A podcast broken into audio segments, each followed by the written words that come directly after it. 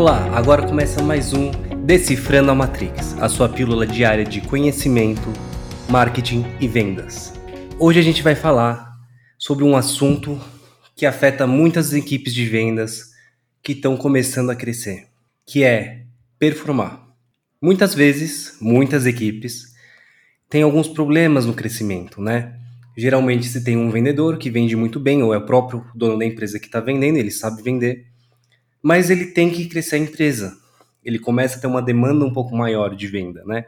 Ou porque aumentaram os leads, ou porque é hora de buscar mais pessoas no mercado.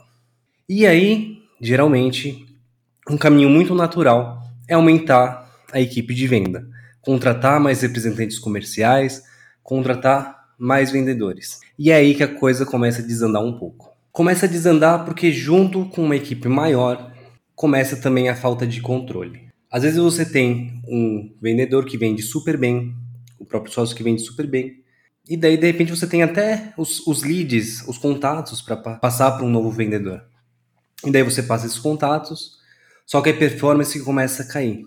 E a performance cai, vai caindo, e daí começam as perguntas. Mas por que que está caindo? Por que que existem menos vendas? Bom, como o Peter Drucker, o pai da administração, falava, o que pode ser medido pode ser melhorado. Então, o primeiro passo para você ter uma equipe de venda efetiva é literalmente medir e saber o que está acontecendo. Porque às vezes a gente pode achar que não estão saindo vendas porque é um vendedor ruim ou porque a equipe está despreparada. Mas a verdade é que existem uma série de fatores que fazem parte da performance de vendas, a eficiência da venda, né? Número de follow-ups, ou seja, a quantidade de vezes que você liga para uma mesma pessoa, para um mesmo cliente, um possível cliente. Pode ser que um, uma média para uma empresa X seja seis vezes de contato, né? Porque muitas vezes você precisa relembrar o cliente. E a equipe comercial pode estar tá fazendo só dois. Só que aí o dono da empresa que está acostumado a fechar, ele sim faz mais follow-ups. Mas por não estar controlando, ele não sabe que esse pode ser um fator decisivo. Pode ser que o ciclo de vendas seja maior do que você pensa, do que a empresa pensa. Um ciclo de vendas pode demorar um dia, mas pode demorar um ano. E de repente demora um ano para fechar um negócio mesmo. Mas se não tem um controle sobre isso, não se sabe. Pode ser que a empresa começou a gerar mais contatos, e essa é bem legal. Gerou mais contatos, mais número de orçamentos, só que com a metade de qualificação. Ou seja, os leads não têm fit com a empresa.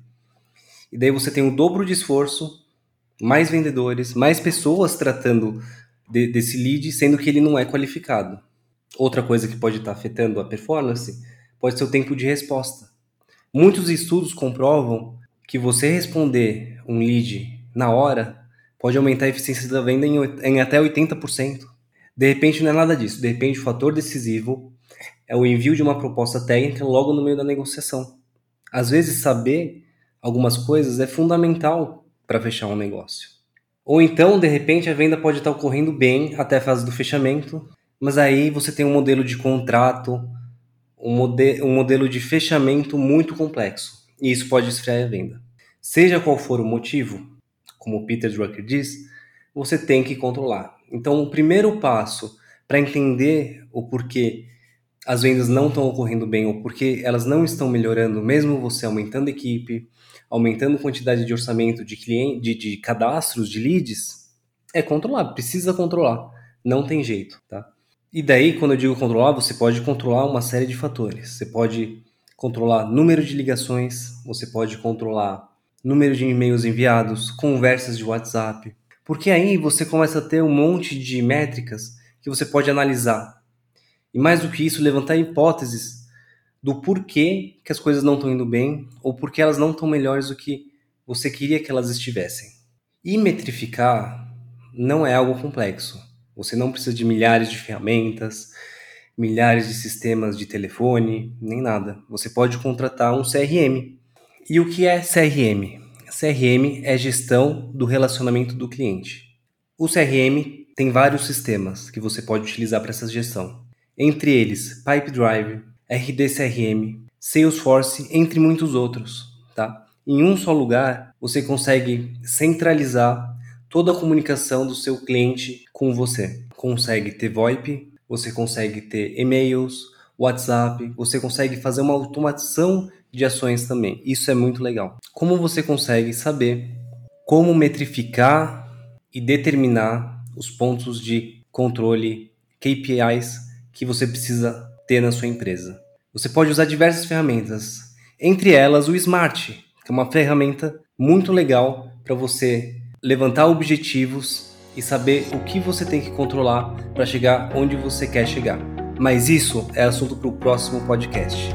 Muito obrigado e te vejo lá.